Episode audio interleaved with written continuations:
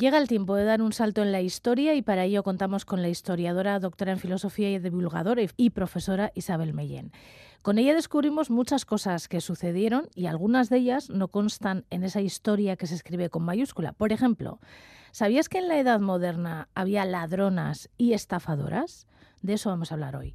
Isabel Mellén, Egunón. Egunon, Goizalde. Bueno, había ladronas estafadoras y normalmente eran personas obligadas por las circunstancias a hacer todo esto, claro. Pues efectivamente, porque a veces tenemos un poco la, idea o la sensación ¿no? de que las mujeres somos seres de luz, buenas buenísimas. Por otro lado también se nos dice que somos malas malísimas, o sea que aquí hay estereotipos de género de, de, todo, ¿no? Pero bueno, tenemos como la idea de que las mujeres normalmente no, no se dedicaban a, a la delincuencia, ¿no? Y sin embargo, pues bueno, encontramos datos en el pasado que nos refieren que efectivamente muchas de ellas obligadas por las circunstancias que les tocaba vivir, por, por temas de pobreza, o por supervivencia, pues tenían que recurrir al crimen ¿no? y al delito. Normalmente los delitos que cometían no eran demasiado graves, ¿no? no eran de asesinato, por ejemplo, aunque sí que sí que ha habido algunos casos, ¿no? Pero sobre todo sí que nos encontramos mujeres delincuentes en el mundo de la estafa, y en el mundo del robo, ¿no? Ahí es donde, sobre todo, pues ellas conseguían lo básico para poder sobrevivir o para tirar para adelante situaciones complejas. Bueno, estas mujeres de las que hoy vamos a hablar tenían nombre y apellido. Por ejemplo, una de ellas fue Catalina de Uribarri. Sí, Catalina de Uribarri protagonizó un, pleito eh, muy sonado en Bilbao en 1516 y ella fue acusada por su propio marido de que le había robado ¿no? un montón de bienes. Su marido se llamaba Ochoa de Libarrona y él nos cuenta cómo en su ausencia, suponemos que una ausencia por lo que se refleja en el pleito, no, incluso de varios años, pues que en ese espacio en el que él había estado fuera del hogar, ella había huido de la casa común y además se había llevado pues un montón de bienes y un montón de cosas que pertenecían al marido, ¿no? Según él. Y además él se quejaba de que con ese dinero y con todos esos bienes que se había llevado, pues ella se dedicaba, había montado su propio negocio, ¿no? De, nos decía que vendía sardina, vendía paños, vendía acero, hacía préstamos monetarios también a, aquella persona que lo necesitase e incluso que había dilapidado de alguna manera ese dinero dándole eh, a los pobres que lo tenían para comer pues eh, algo para llevarse a la boca no era un poco la acusación que le hacía su propio marido entonces claro él pedía pues que le fuera todo repuesto no bueno, el pleito la verdad es que es larguísimo, es muy interesante, no nos da muchísimos datos, nos dice que ella se había llevado pucheros, platos, lienzos, telas que eran muy caras, ¿no? un montón de bienes, también dinero, decía que 150.000 maravedíes, ¿no? Y bueno, fue un pleito bastante duro en el que ambas partes pues estuvieron mostrando su disconformidad con las sucesivas sentencias, ¿no? Catalina Durribar, eh, ella declaró que pues no había no había robado nada, ¿no? Que no había hecho todo aquello que había comentado su marido, pero aún así en un primer momento se la consideró sospechosa y sí que tuvo cierta pena de prisión eh, en un principio, ¿no?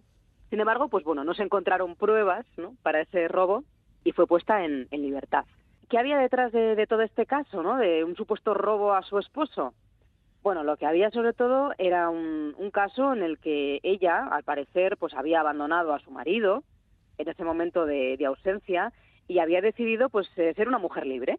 Llevaba a cabo sus negocios, tenía sus propios bienes y probablemente parte de lo que se había llevado era lo que le correspondía a ella por su dote, lo que ella había puesto al matrimonio, ¿no? Y esto pues no era algo bien visto en la sociedad de su tiempo, así que por si acaso fue puesta en prisión y después eh, sí que fue acusada de haber recibido a otras mujeres en su casa supuestamente pues para que ellas mantuvieran eh, actos sexuales con otros hombres no como que ella había sido un poco alcahueta o había prestado eh, su casa no para que hubiera encuentros relacionados con la prostitución.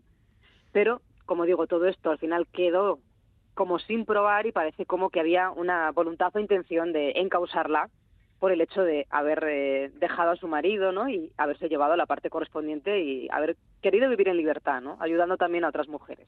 Vaya, qué interesante. Bueno, otra de ellas, la viuda Francisca de Izaguirre. Sí, en este caso vamos a hablar de una viuda, que esto era una, una cuestión que les pasaba a muchas de ellas, ¿no?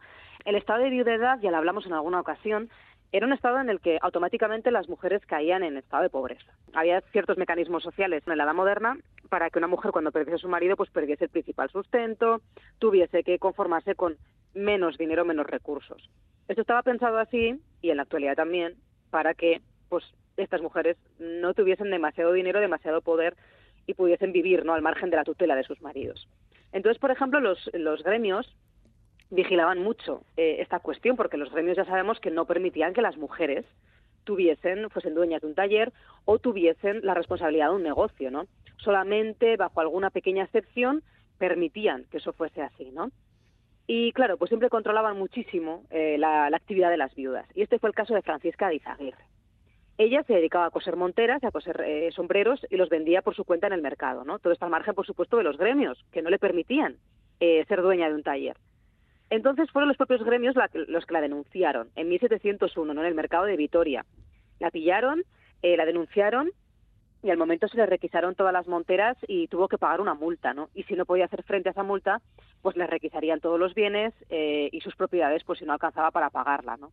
Y luego, pues eh, si aún así no llegaba, se le metería en la cárcel. O sea, fijaos qué pena más dura, ¿no? Ya. Para una mujer que simplemente estaba intentando vender lo que ella misma producía y sabía hacer en el mercado, pero claro, al margen del poder establecido de los hombres que, que le impedía hacerlo, ¿no? Bueno, supongo que algunas tomaron la decisión de ser bandoleras, que de ellas también tenemos que hablar. Y hubo una que era frutera en Durango y se llamaba Magdalena de Ibaibarriaga. Sí, sí, sí, sí. El tema de las bandoleras también es muy interesante, porque claro, si avanzamos un poquito más en la edad moderna, eh, nos plantamos ya, pues eso, a finales del siglo XVIII, principios del siglo XIX, y ahí estamos en un momento en el que fue muy propicio para el crimen, ¿no? Y sobre todo para este crimen más o menos organizado de las bandas de bandoleros y, bandoleras. Y claro, estamos en un momento en el que había muchas crisis relacionadas con la alimentación, era un momento de muchas pestes, además hay varias guerras ¿no? que se están desarrollando justo a principios del 19, finales del 18, ¿no? pues mm, invasiones de tropas francesas, la guerra de la Convención, luego la guerra de la Independencia, y todo eso pues generaba muchísima necesidad y muchísima hambre, ¿no? Y ahí es donde vemos, por ejemplo, el caso que cuentas, ¿no? Una frutera que era de Durango, Madalena de Iba y Barriaga, que a ella la sorprendieron en 1810 disfrazada de hombre, asaltando los caminos, ¿no? Junto a una banda de bandoleros de, liderada por un tal Juan Velar, ¿no? O sea que ellas también participaron en estas bandas de, de crimen, digo relativamente organizado porque normalmente solían agruparse en torno a un líder y, planificar eh, ciertos golpes que iban a dar, ¿no?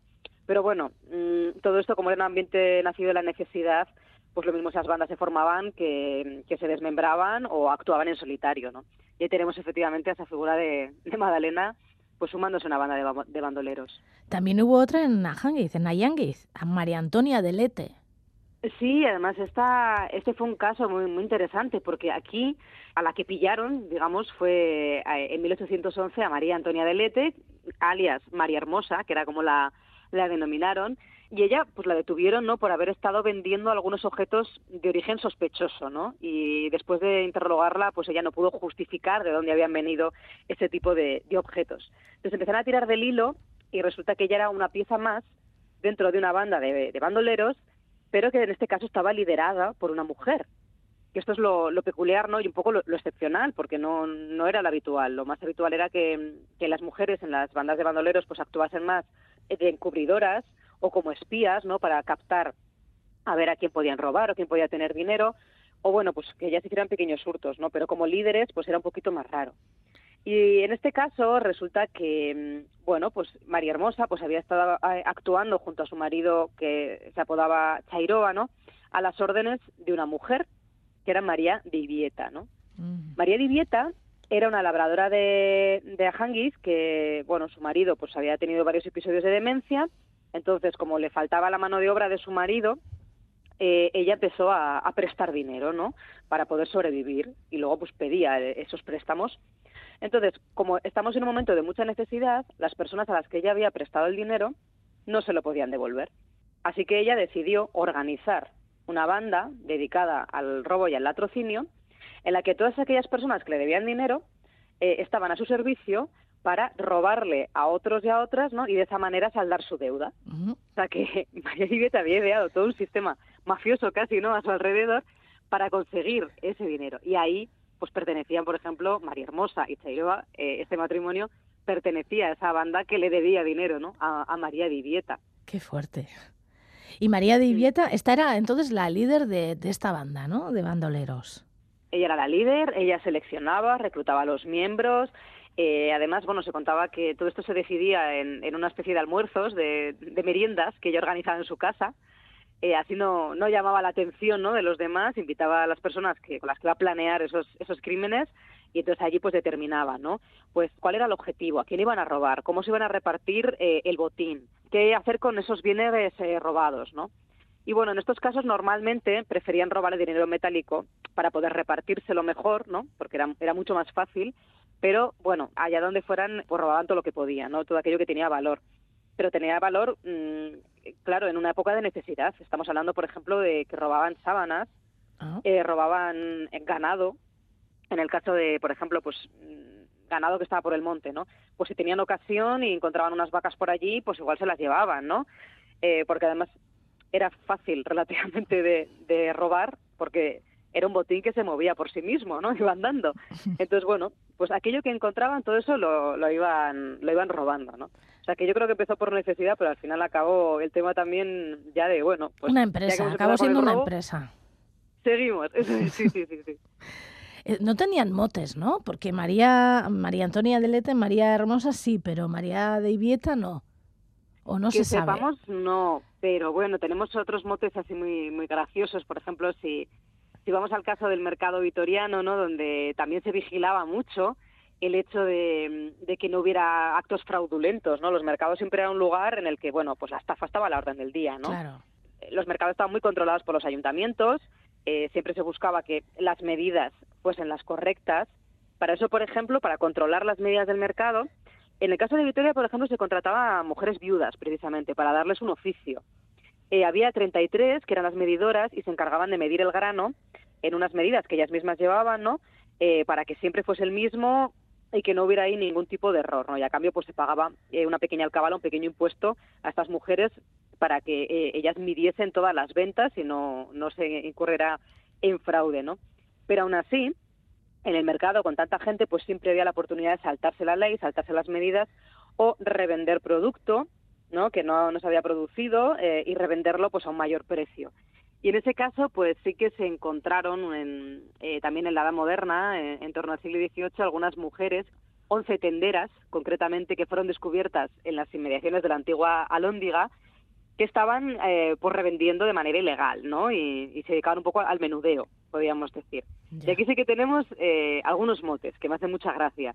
Aparecen algunas de ellas, ¿no? Como la chiri, la chiri. o la paticas. Ah, la patica será otra. La paticas. ¿Tendría patas pequeñas o piernas pequeñas? Ponemos. este es que nunca se viene muy se sabe muy bien de dónde viene el mote. ¿Cuánto hay que rebuscar para encontrar a estas mujeres, Isabel?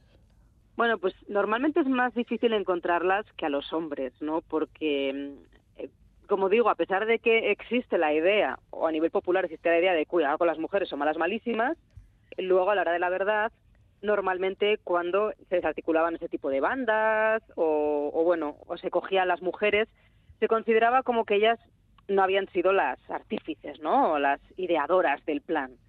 Normalmente solían ser capturadas junto a hombres, que era lo más habitual. Entonces se les solía considerar a ellos como los líderes, esto también es un prejuicio, ¿no? O como aquellos que habían instigado al crimen.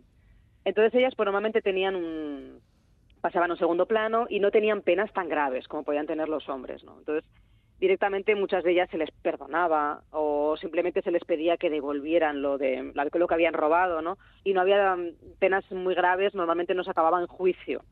Entonces, ahí hemos perdido muchísima información de estas mujeres delincuentes, ¿no? Pues no han pasado la documentación.